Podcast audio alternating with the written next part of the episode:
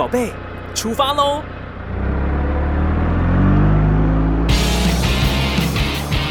亲子加油站，帮您加满教养正能量。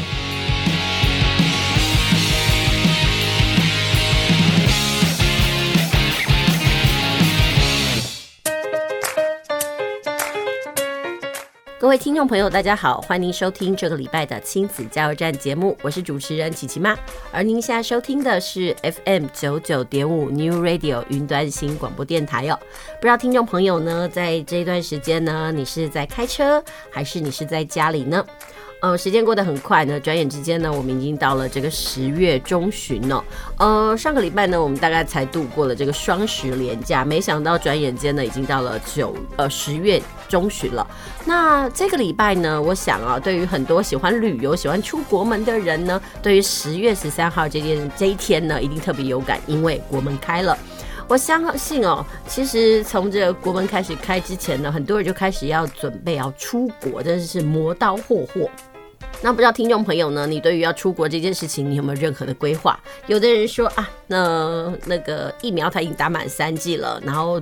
对于很久没有呢翱翔在天际到其他国家旅游这件事情哦，实在是想念得很呐、其实说真的，琪琪妈也好久没有出国了。说到出国这件事情，我觉得那是一种人生的放松。你可以到不同的国度里面呢，去过一个不一样的生活。那当然呢，呃，我们家也很喜欢透过出国旅游这件事情来增进亲子关系。因为每次旅游的时候呢，就代表说，呃，我们全家人呢几乎是二十四小时必须要黏在一起，那是一种高密度的陪伴。那在这个旅游的过程当中呢，其实呃没有生活的压力，然后大家可以在很放松的过程当中呢聊聊天，然后享受这个休闲生活。所以我觉得旅游对一个家庭来讲呢，也是一个还不错的这个相处的一个养分。然后不知道听众朋友呢，在这个国门开之后呢，你对出国这件事情，你有什么样子的想法呢？虽然呢是在节目当中呢，一开始呢问听众朋友对于这个全家出游有什么样子的想法。不过呢，讲实话，我们真正呢今天想要跟大家聊的哦，尤其是这个节目一开始，我想要跟听众朋友来聊一聊，就是呃孩子的人际关系。呃，因为我的大概在九月底的时候呢，我看到一篇文章哦，那篇文章呢是在《天下》杂志里面刊登的，它里面就说呢，家庭的教养呢会影响孩子受欢迎的程度。其实对于很多人来讲哦，怎么在人际关系当中呢取得平衡，甚至是受欢迎这件事情，是很多人追求的目标。因为毕竟我们是群性的动物嘛，如果可以在人际关系啦或同才之间的那个交际啊，呃，受欢迎的话，那我相信这个人可能会过过得比较快乐一点，其实有时候我们都说，哎、不要活在别人的眼光里。但是很多人还是很盲目的去追求那种受欢迎，就像是有时候我们在看一些影片的时候呢，他就很在意那个点阅率啊，或者是那个按赞数哦。其实这个东西都是一种人呢、对于透过外在然后来增加自信的一个方法。那我今天要分享的这个文章呢，其实就是美国北卡罗来纳大学的心理学教授呢，佩斯登他表示哦，家长的行为与思维呢，其实会影响孩子在同才间受欢迎的程度哦。所以呢，如果你发现自己的孩子可能在人际交往上不是那么顺畅的时候，其实家长可以透过六件事情来简单改变哦，来帮助孩子建立更好的人际关系。不过，其实要提到这个人际关系之前呢，所谓的受欢迎其实有两个面向。那一种呢，是因为地位，地位的呃追求呢，其实是一种很在。交往过程当中，人际关系上一种很高风险的行为。如果你为了一昧的那个在同才中取得更高的地位啊，这可能会产生很多的社交问题与不愉快。所以这个东西呢，并不是呃我们今天所要讨论的人际关系。其实比较想要讨论的人际关系，其实是所谓的好人缘的部分。因为其实一个人呐、人缘好的话，通常他会比较开朗，而且也更有机会练习他的社交技巧。同时呢，这好人缘也可以带来更好的工作机会，还有稳定的人际关系。不过说真的，人缘这件事情有时候不能强求啊，就像是我们没有办法改变自己的外在一样，或者是抵抗社会现有的价值体系。所以呢，虽然我们身为父母的，难免都会对孩子自己交友的状况呢有一些担忧，害怕说自己的孩子个性啊会不会不讨人喜欢。但是呢，其实家长可以做一些改变，来帮助孩子成为有个好人缘的人哦。好，那这六个方法是什么呢？第一个方法就是要减少批判性。就是我们要知道一个孩子是不是受欢迎，很明显的指标，是不是就是要了解一下这孩子到底有没有在一个呃有攻击性的社交环境中成长。呃，提出这个研究的教授指出啊，我们的行为经常表现出攻击性跟挑衅意味的孩子呢，他其实是比较不受同侪的欢迎的。而在这个高度批判与攻击性环境成长下的孩子，就很容易养成这种不受欢迎的性格。为什么？因为他可能从小到大在他的生活环境里面呢、啊，呃，人家都是批，呃，家长都是对他提出批判，觉得他做什么他都不好，所以呢，他相对的他也会用这样的言教跟身教去对，呃。或者是对应呢，他身边的人，那相对而言他就不讨喜。其实你有时候呢，我们身为家长的，可以在过程当中呢，跟孩子来聊一聊，诶，班上有哪些同学是不讨喜的？他为什么不讨喜呢？啊，那我们孩子就会说啊，因为他说酸民啊，一天到晚批判人家。所以呢，这里面就告诉大家，如果家长呢，对于孩子的说话方式越温暖，那孩子在七岁的时候呢，就越不具有攻击性。相反的，如果这个孩子说话的方式很有批判性哦。那一定是他的家长呢，在对他说话的时候呢，有很强烈的这个评判的意味哦。所以呢，这个教授呢，呃，研究这个相关的这个教授，他就提出啊，家长不要对孩子表现出太强的批判性，我们要尽量和善一点，或者是让孩子多接触性格温暖而且良善的榜样哦。相信这个都可以帮助孩子发展出好人缘。那第二个部分的时候呢，到底要怎么样呢？其实就是我们不要假设孩子有恶意。嗯，有一句话说得很好，就是你如果你心地是良善的，那你看大家你都是良善，但是如果你心里面呢，觉得别人呢都是恶人哦，然后你可能会觉得你周围的所有人啊，不管做什么事情，他动机都是恶的。其实同一个行为有可能有解读出不同的动机，所以呢，呃，在这个研究当中就建议呢，家长不应该随便的来假设孩子的动机是来自恶意的。那里面就有举例来说，有一次呢，他。嗯，有一个人呢，就请女儿帮他拿扫把，结果女儿竟然无动于衷，甚至连头都没有抬开，抬头看一下。然后呢，这个家长呢，他当下以为呢，小孩是刻意忽视他的需求，然后呢，后来才发现，原来小孩不是刻意忽视，是根本没有听到。我相信哦，其实很多家长都会犯的这样的错，比如说我们可能在大声讲孩叫孩子，然后希望他做一些事，但是青春期的孩子呢，有时候他是太投入在自我的那个世界里面，你叫了半天他根本就没有回应啊，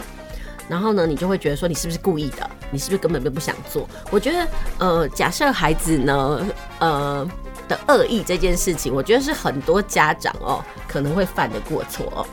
那这个东西也研究就发现了，如果母亲呢，假设他人是有恶意的这样子的偏见，那在这样子的环境中成长的孩子，就很容易出现那种愤青的行为，或者是很容易怪罪别人。为什么？因为他所处的这个身教啊、言教就是这样。所以呢，如果个性这个家长的这个个性比较负面的时候啊，呃，虽然也能够教出有良好社交能力的孩子，但是在这种怀有恶意的社交环境长大的呢，多多少少会影响他的个性。所以这个部分呢，也是家长必须要去呃特别关注的一点。好，那第三个就是，其实我觉得同理心也很重要。有些家长的教养风格很强势，他有就是我们说的虎爸或虎妈啦，他喜欢有严格的标准，所以呢，他在跟孩子互动的时候呢，他不擅长表达他的情绪。那呃，这种家长呢，因为他常常对于他自己的情绪就是。喜怒不形于色啦，所以孩子没有办法去理解一下爸爸妈妈的情绪是什么，所以呢，这也会影响到孩子跟同侪互动时的态度。为什么？因为他并没有情绪的这个部分呢可以学习，所以他也无从判断。所以呢，如果家长可以在情绪上更同理孩子呢，也可以让孩子在与他人互动的时候表现出适当的情绪反应。意思就是让孩子成为一个有血有肉啊，然后有感受的一个孩子哦。但是呢，我们说有情绪，但是这个有情绪也不是那个呃无限上纲的，过分的溺爱跟保护哦。因为有时候你太过于保护的话呢，孩子就会变得自我中心，这对于他的同侪关系其实也不是好处。那接下来第四个，孩子的社交呢，其实说真的，我们到底要不要介入？嗯，说那应该是这么说，孩家长要随着孩子年纪的增长呢，放手让孩子去进行他的社交活动。比如说他要交什么样子的朋友啊，他跟朋友什么样的相处，真的不要就像直升机父母一样哦，然后那个每一个都管。说真的，孩子会不知道怎么样去交朋友，因为如果过分的保护会干或干涉呢，其实是对孩子的人缘产生负面的影响。比如说，就像小孩子会去聊，就说，哎，有些孩子他在交朋友的时候呢，他就会说，哎，我妈妈说我嗯不要交什么样的朋友。那很多孩子在同侪，尤其是青少年阶段，都会觉得说，会说这样孩子的，呃，会说这样话的孩子根本就是妈宝，所以他其实是会被排挤的。那另外在讨论社交问题的时候呢，呃，又会发现一件事情啊，比如说在家里面呢，就是一言堂式的那个家长，在他的孩子跟他人互动的时候呢，也会变成是一个状况，就是因为他们家都是一言堂嘛，所以就是爸妈说了算，所以孩子在无形当中，他也会觉得说，诶，他产生的是他只关注自己的一种自我中心哦。那另外呢，如果说这个家长呢是擅长这个对等沟通的话，那对这个孩子是有帮助的，因为他更可以跟这个同才互动。因为比如说他们常在家里有这个对话的环境嘛，所以这个孩子呢更可以跟别人沟通。所以我们就常说啊，家庭环境真是形塑一个孩子的性格，甚至是对他的很多的面相都有所影响的。那最后一个呢，其实关于受欢迎这件事情呢，也可以好好的来讨论一下，就是说，因为。青少年时期的孩子呢，对于受欢迎这件事情呢，有一种无可救药的迷思，他们会向外去寻求这个认同哦。所以呢，家长可以试着跟孩子来讨论一下什么是受欢迎，还有我们到底呃应该用什么样的态度来面对哦。其实我们应该跟孩子呃教导。如何去找到志同道合的朋友哦，才是哦这个社交的终极目标。不要一味的去变成是为了要有好人缘啊，去讨好别人，或者是追求那个地位哦。其实这些都不是适合孩子的一种人际关系的相处。当然呢，比如说我们也说，所谓的好人缘这件事情是没有办法强求的。如果孩子已经尽力了，却依然无法得到被他人喜欢，其实也没有关系啊。我们就可以告诉孩子，哎，没有关系，就是有时候就是真的是青菜萝卜各有所好嘛。问题在于环境，而不是在于他自己啊。所以，呃，对于孩子的人际关系哦，这研究里面就告诉大家，如果可以多一点耐心呢，在对的环境呢，遇到呃可以跟自己志同道合的这个朋友呢，我相信哦，这个对孩子来讲哈，才是最重要的养分。所以呢，在这个节目的开始呢，我就希望跟听众朋友来分享哦，就是关于孩子在追求人际关系这个部分呢，我们家长可以提供什么样子的帮助？就像我刚刚讲的啊，有六大养分，那其实归咎来哦，其实都是家长的身教非跟跟言教非常的重要。当然也不用刻意去要求啦，因为我觉得这件事情有时候就像是有些家长呢，他可能就是一个非常独断独行的人，他也不认为说朋友有多重要，但是在孩子在同才的过程当中呢，他有一种被渴求的感觉，所以他就会觉得说他希望交很多朋友。朋友我相信这样的过程在我们的成长过程当中呢，一定都有一种摸索跟试炼。也许我们可能要到了中年之后才会发现说，哎，其实朋友哈真的不在多，就是真的是重质不重量。但是对于青少年的孩子来讲，他们可能没有这样子的想法。所以身为父母的我们就可以在这个教养的路上呢，适时的提醒孩子哦，跟他们讲不要盲目的去追求量。那我觉得这可能对孩子来说可能是比较好的帮助。好啦，这就是我们节目一开始呢，跟听众朋友分享的关于这个怎么样呢，让孩子受欢迎这件事情，我们应该保持的一种心法。那我们先休息一下，我们先听首歌，等一下我再回来。那今天呢，要为听众朋友来介绍两本书。那这两本书呢，一本呢是适合介绍给家长的，那另外一本书呢是适合介绍给国小阶段的儿童。那到底我今天要介绍哪两本书给听众朋友呢？我们先卖个关子，我们听一首轻松一点的歌，那等一下再回来吧。大家来读册，囡仔要学习，爸母嘛爱做回来。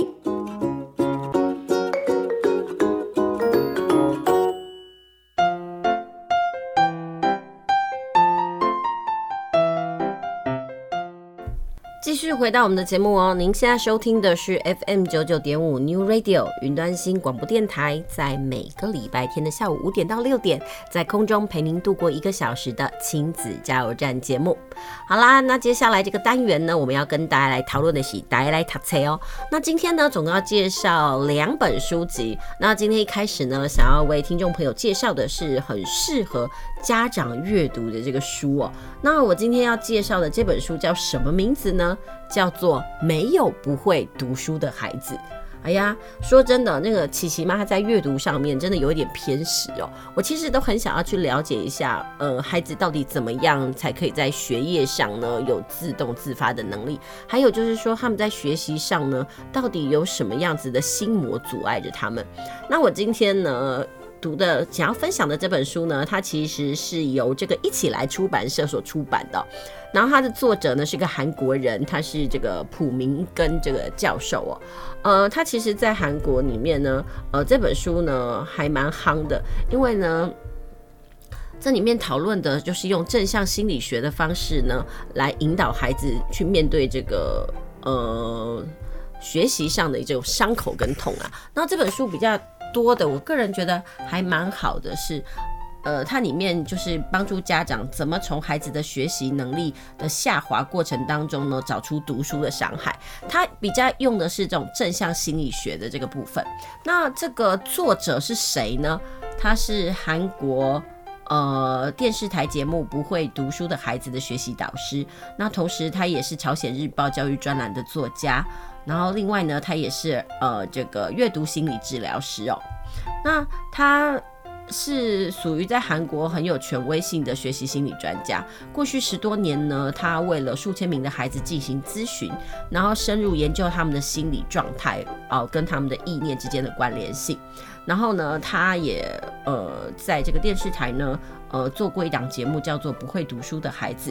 为许多因为读书伤害而失去学习欲望的这个孩子呢，进行心理智商。那我今天要介绍的这本书叫做《没有不会读书的孩子》，其实就算是这个作者哦，哦，朴明根呢，这个心理咨商师呢，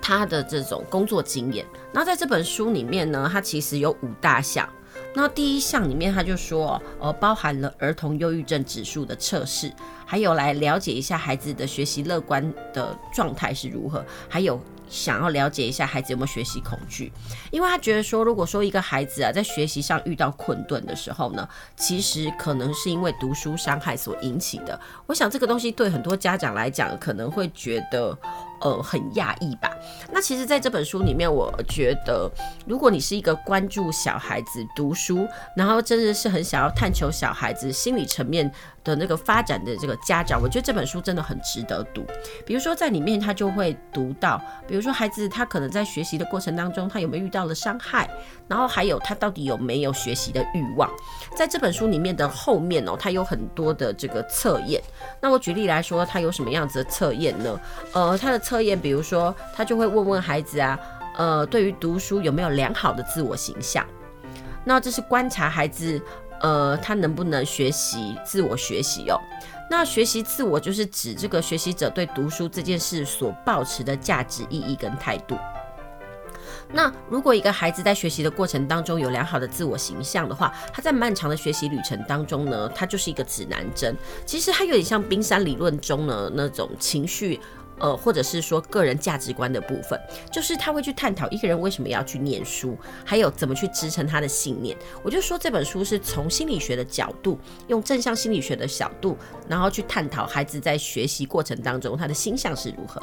那另外这边呢，还有让孩子去测试一下他能不能够专注读书哦。他总共会有十个问题，那就是请家长呢念给小孩子听。那这里部分呢，我想我也可以念给那个听众朋友来听听看哦。然后大家可以记录一下，然后问问自己的小孩。然后测验的目的是观察孩子读书的时候有没有集中注意力。呃，我觉得其实很多家长都会一个抱怨，都就觉得说，哎，自己的孩子好像念书都不专心，东摸摸西摸摸。但我们也都知道，专注呢。是有效且能够有生产性学习的最重要的心理基础。那我们要怎么知道孩子有没有能够专注来读书呢？他有十个问题。那我们就看看呢，孩子呃，他有符合了几样，其实也要可以测试一下。家长你在观察你的孩子的时候，他到底有符合几项？那第一项就是孩子在需要专注力的时候呢，孩子自己认为他是属于那种呃容易专注的类型，这是第一题。然后第二题，孩子呢知道能够专心读书的时间是什么时候，就是他知道自己什么时候是比较容易静下心来的。然后第三，我有依照设定时间读书的习惯，所以这个东西是一个习惯力哦。然后第四就是，只要一投入专注的时间就会很长的类型。你看呢？我们听到前四样就会发现，如果我们家小孩这四样都达标，那真的毋庸置疑嘛，他就是可以专注读书的类型啦。然后还有第五个，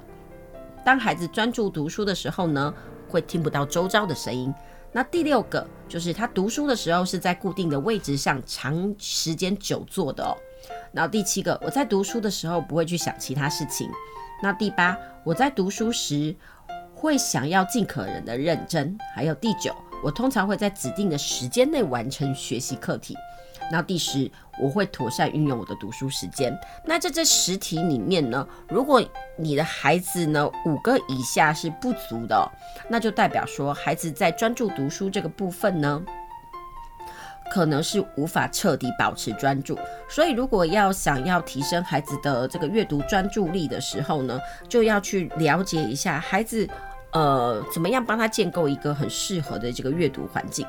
那在这本书里面有很特别哦，它有一个量表，然后它有很多的量表，那每个量表里面就针对孩子没有办法达到的事情呢，它都有那种对症下药。比如说像在这里面的时候就提到，如果说我的孩子啊没有办法专注读书的时候呢，那就针对那种读书散漫型的孩子呢，在这里面呢，他怎么去处理？比如说孩子啊，如果说真的在念书的时候呢，呃，他非常的散漫，那他该怎么办呢？其实最重要的那个处方哦，其实竟然就是什么，你知道吗？就是阅读。那在这本书里面呢，他对于这个 3C 的这种媒介这样子的东西哦，呃，他觉得。应该要禁止，而且他会觉得，呃，在不同年纪的小孩，他所使用的年纪要时间也要不一样哦。举例来说，嗯，他觉得阅读可以达成的功效是什么？呃，这本书呢，其实非常的强化我，呃，在节目当中呢，大量推广阅读的这个信念哦。他就说，如果说我们想要帮助孩子呢，呃，提升这个阅读力，那可以怎么样帮助？还有，其实，在阅读的过程当中，对孩子的帮忙是什么呢？呃，第一个，我们要先检查一下孩子在阅读的过程当中，他的物理性环境好不好？那各位听众朋友，你知道吗？如果你们家的小孩要念书，呃，有几样东西呢是破坏那个孩子专注力的凶手？答案就是现在大家几乎人手一机的手机，然后还有就是电脑，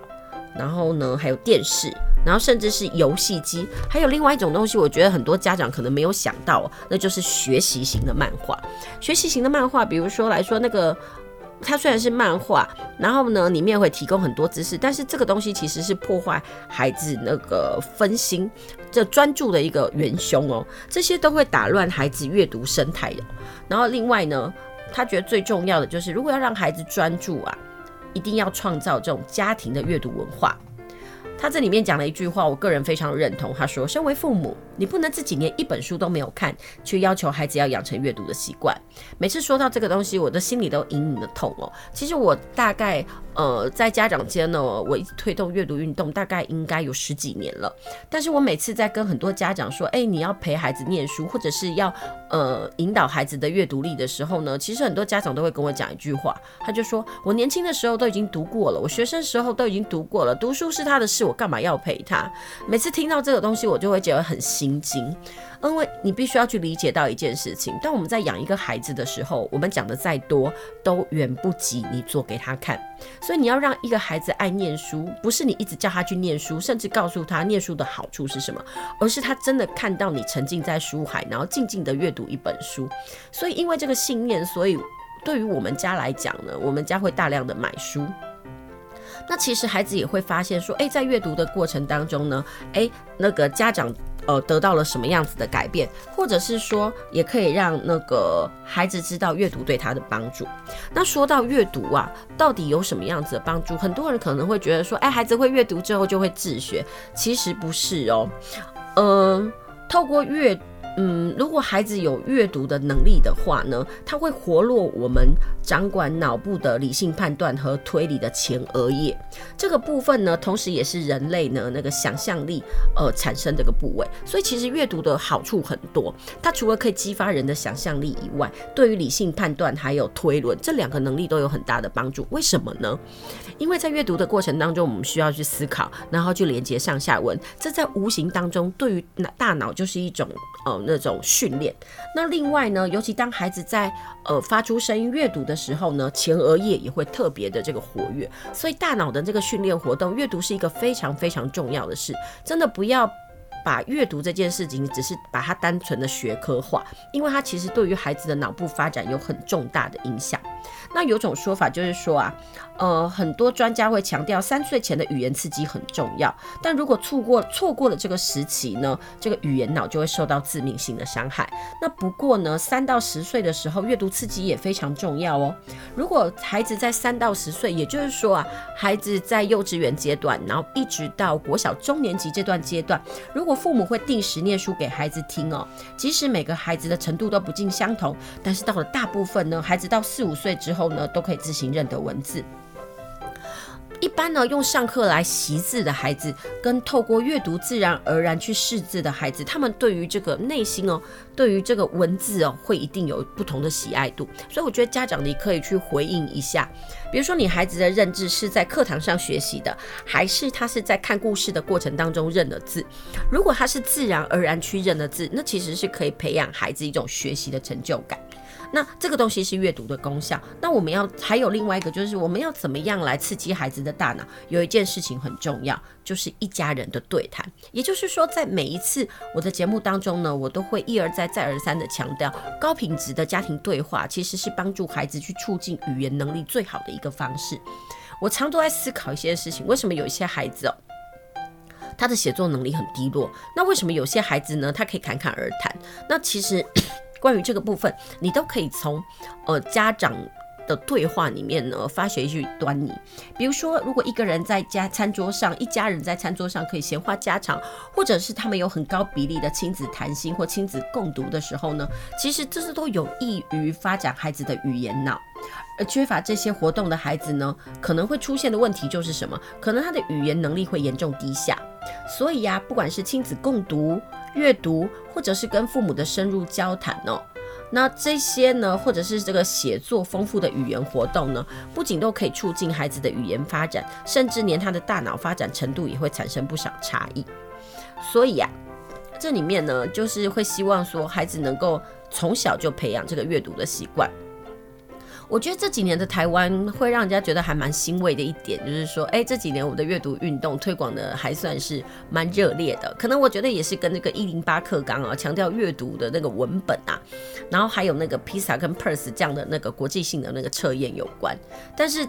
到底阅读要怎么教？然后还有阅读的好处是什么？我觉得这个不必须哦，要跟家长讲清楚，不要跟他们讲说，哎，只是单纯的，呃，只是在学业成就上有所改变。我说真的，学业这件事情不过是在求学阶段，但是如果你可以让孩子养成这个阅读的习惯，然后甚至在这个阅读的过程当中强化了他们的语言脑的话，我相信对孩子未来的帮助会很大。如果一个孩子的呃语言脑很好的话，我相信哦，他不管是口语表达啦、书写啦，其实对于跟其他人来比哦，他都有加分。说真的，我们现在是一个强调呃表达的一个时代。如果孩子知道怎么样表达自己的心声，讲出自己的看法，我相信他会比一个人蒙头苦干呢，然后却无人知啊。我觉得这样的会来得好一点。那另外在这本书里面就有提到哦，呃。我们要怎么样来培养孩子的阅读？那前期很重要。那另外就是说，要在诱发孩子阅读的过程当中，一定要让他产生心流。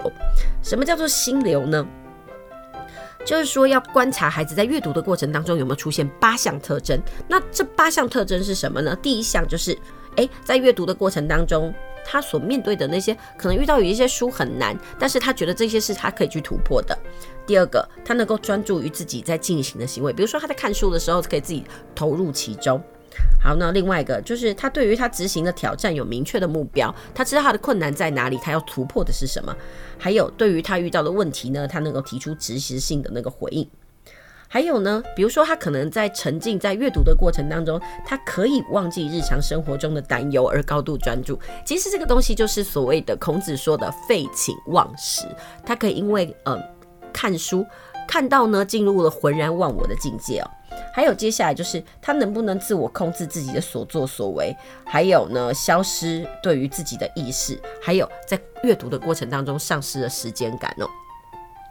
如果一个孩子呢，在阅读的过程当中，他一开始有了兴趣，然后接下来呢，又可以呃，在阅读过程当中产生心流的话，那我觉得其实家长你应该开心，因为代表啊，阅读这件事情呢，已经在他的心里产生了一种作用哦。那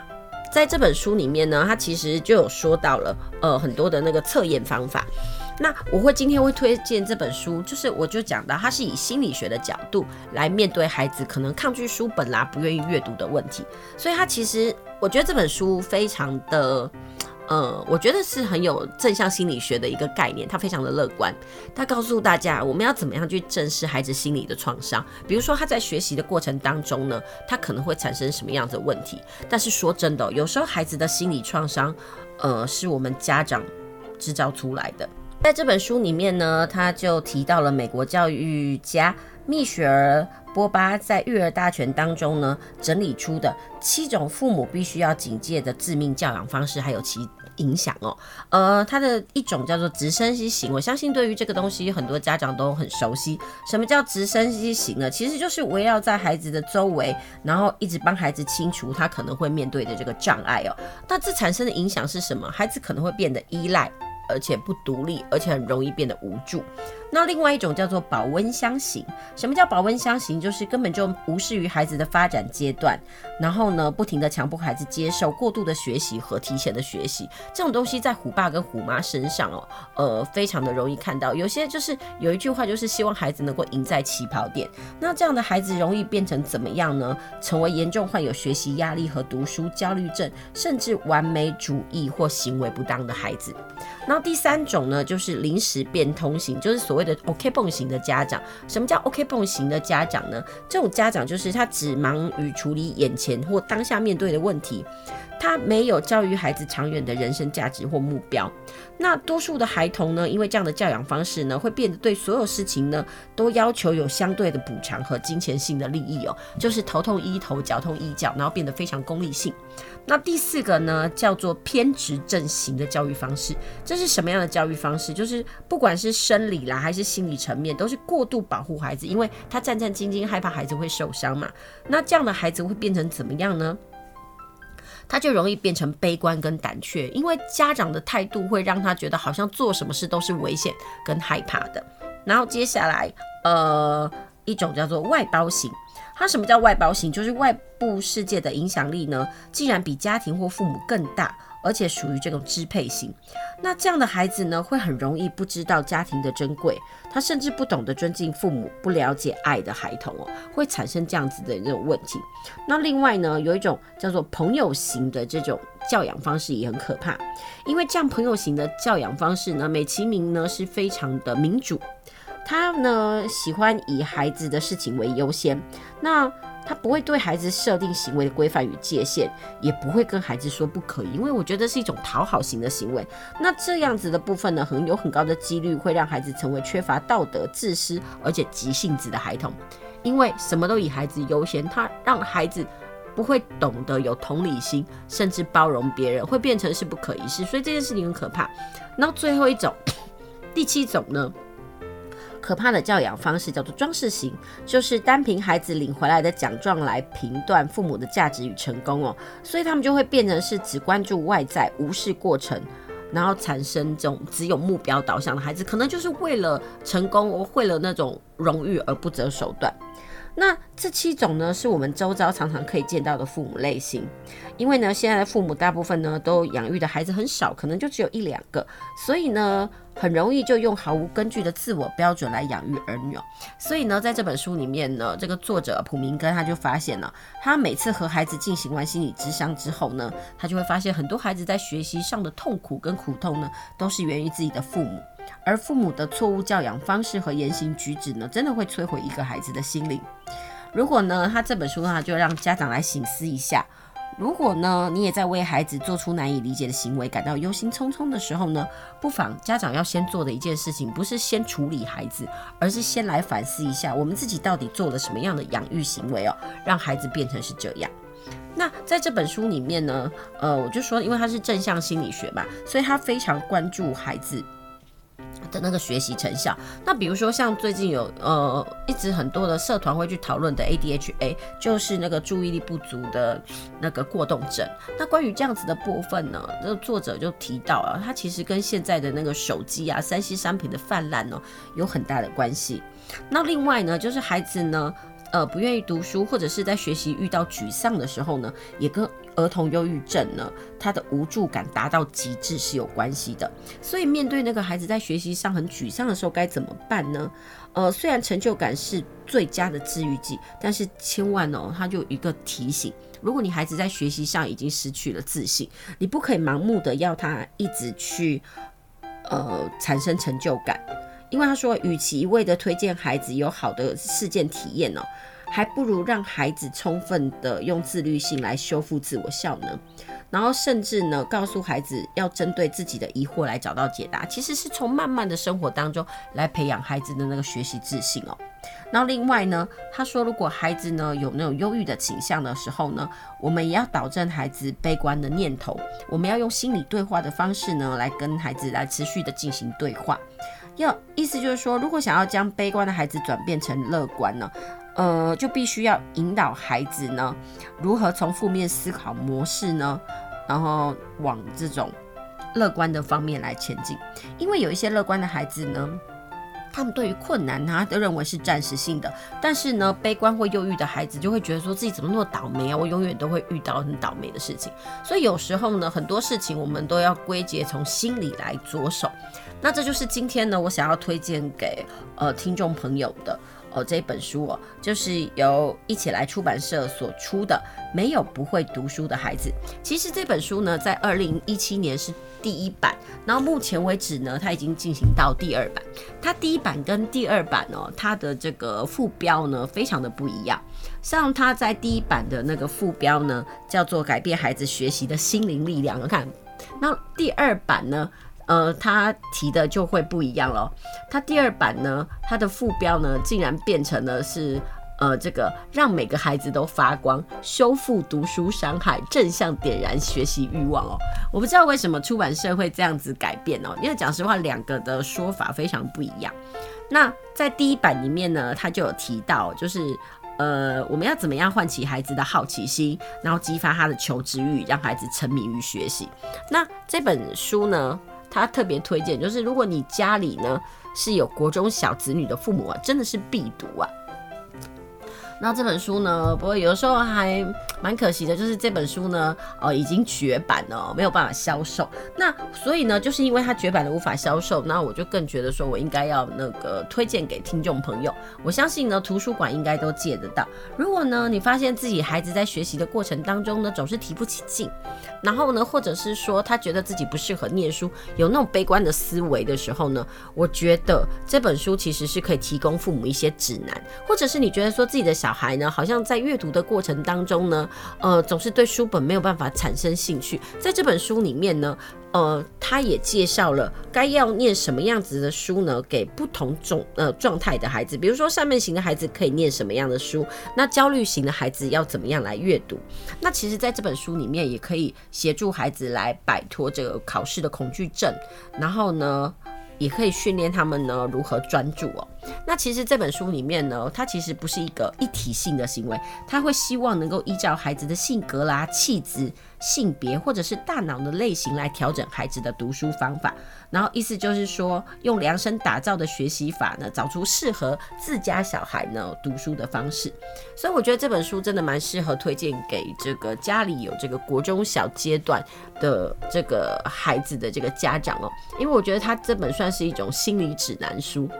嗯，真的是有时候也不得不承认呐、啊，每个人都会有所谓的阅读偏食。那我可能在阅读偏食的部分呢，可能就比较偏向这种怎么样去解决孩子心灵层面的那种阅读障碍。我觉得很多事情唯有从心灵层面去解套哦，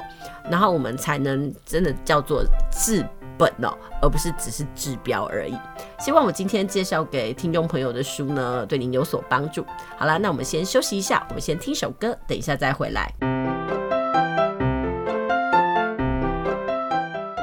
欢迎回到我们的节目，您现在收听的是 FM 九九点五 New Radio 云端新广播电台。在周日的下午五点到六点为您播出的亲子加油站节目哦。那接下来呢，我们还是要来介绍书籍。不过呢，接下来介绍的书籍呢，不是适合大人看的，是适合小朋友来阅读的。我记得前几个礼拜的节目呢，我一直都在谈呢，我们要怎么样来协助孩子写作文。那其实坊间有很多的写作书籍，不过我说真的，坊间的写作书籍，我觉得比较像范文哦，我个人都没有很喜欢。那我觉得，如果以孩子呢喜欢看故事的这个心情来讲呢，我今天要介绍这本书呢就很适合孩子来看。然后这本的写作书呢，它是以故事的那个角度来书写哦。那这本书呢是由小鲁语文宝呢，就是小鲁出版社它所出的，呃，这个名称叫做《作文怪兽我最爱》。那它就是它这个其实是用拟人法法的那个角度哦。然后呢，来呃描述一下作作文应该长什么样子。他其实这故事一开始很可爱哦，他就说呢，有一天有一个怪婆婆呢，呃，想要请这个大家来画出作文妖怪，它应该长什么样子。然后呢，他这个得奖，呃，如果说呃获选的话呢，可以得到那个一杯冰淇淋哦。所以呢，大家都很好奇呀，就没想到竟然呢，最后截稿的之后只有收到三幅画像。好啦，那这三幅画像分别画什么呢？第一幅的作文画像呢，是一条蛇，然后这蛇的身上呢，光滑柔腻，然后文采细致优雅，还有五彩的光芒哦。然后第二张是一只八爪章鱼，圆圆的身体搭配了八只灵活的脚，而第三张的这个作文怪兽呢，就长得像凤凰，但是身体像斑马，尾巴则像豹一样。然后呢，所有人呢，那个答案揭晓之后都觉得说：“天哪，作文怪兽怎么会长成这个样子啊？”那关于这个部分呢，它其实就是用故事的方式让孩子了解一下好的作文它应该是什么样的面貌。然后呢，在这故事里面的主角叫做怪婆婆，怪婆婆就指着第一幅画，她就说，以蛇来讲，她说一篇好的作文呢，就像一条美丽的蛇，必须要优雅流畅。你们看这个蛇身上的花纹很漂亮吧，线条也很优雅，就表达了出一篇作文需要具备语词优美的特色。结果啊，就当大家都众人都点头的时候呢，这时候。怪婆婆呢，忽然又讲出了一句话。不过啊，如果这一篇文章从头到尾都是长长直直的，没有转折，这个语词再优美也显得乏味啊。所以他就是希望用这样子的概念，用具象化的概念告诉孩子哦，这个语词优美不是写作的唯一条件，因为一直平铺直述，没有高潮迭起的话，这作文就不好看。那至于这个八爪章鱼的呢，他就会告诉大家。虽然好的作文呢，必须要八面玲珑、面面俱到，像章鱼一样，但是啊，如果一篇文章的触角太多，就会让人家抓不住重点。好啦，那至于最后的一篇作品呢，他说啊，呃，就他就怪婆婆就说画的太传神了。怎么说呢？他说啊，因为这幅画呢，嗯的开头呢是一个凤头，那凤头小巧玲珑，动作优雅。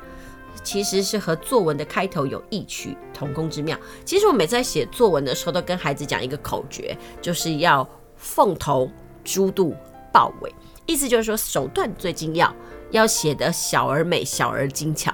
然后呢，这个中间呢，内容要很丰富。要强壮扎实，条理分明哦。不过我觉得说到猪肚跟呃这个过文怪兽里面它所描写的这个斑马，我倒觉得斑马比较好。为什么呢？因为斑马里面呢有条纹嘛，它条纹分明，这个所以就强调这作文的主体要这样子。那另外呢，那个结尾要简洁有力，就要跟豹的尾巴很像。所以呢，他们觉得作文的怪兽呢，其实就是应该长的是这个凤头，然后斑马身。然后还有这个什么豹尾，然后讲完了之后呢，诶，他用故事的这个形象来告诉孩子这个作文的这个应该的样貌。所以我觉得这本书其实蛮可爱的，它就分为两个步骤，呃，它整本书里面呢就分为两个章节哦。那一个最一个章节叫做享受篇，但是享受篇呢就是跟孩子说，诶，这个写作的时候呢，作文的基础样子。然后另外就是说，还教孩子要怎么审题哦，还有就是书写前我们需要酝酿。那它酝酿呢，就是用这个作文馒头来做比喻。然后另外，其实每个孩子在写作文的时候，很多时候都会出现流水账。关于这个流水账到底又该怎么样来解决呢？在这本呃作文怪兽我最爱里面的享受篇，他就用这个炒菜哦，呃来做比喻。他说，其实呢，我们的素材有很多种，但是呢，你一定要那个主角那个详略取舍得当，否则的话，就这一盘菜呢就变得不好吃了。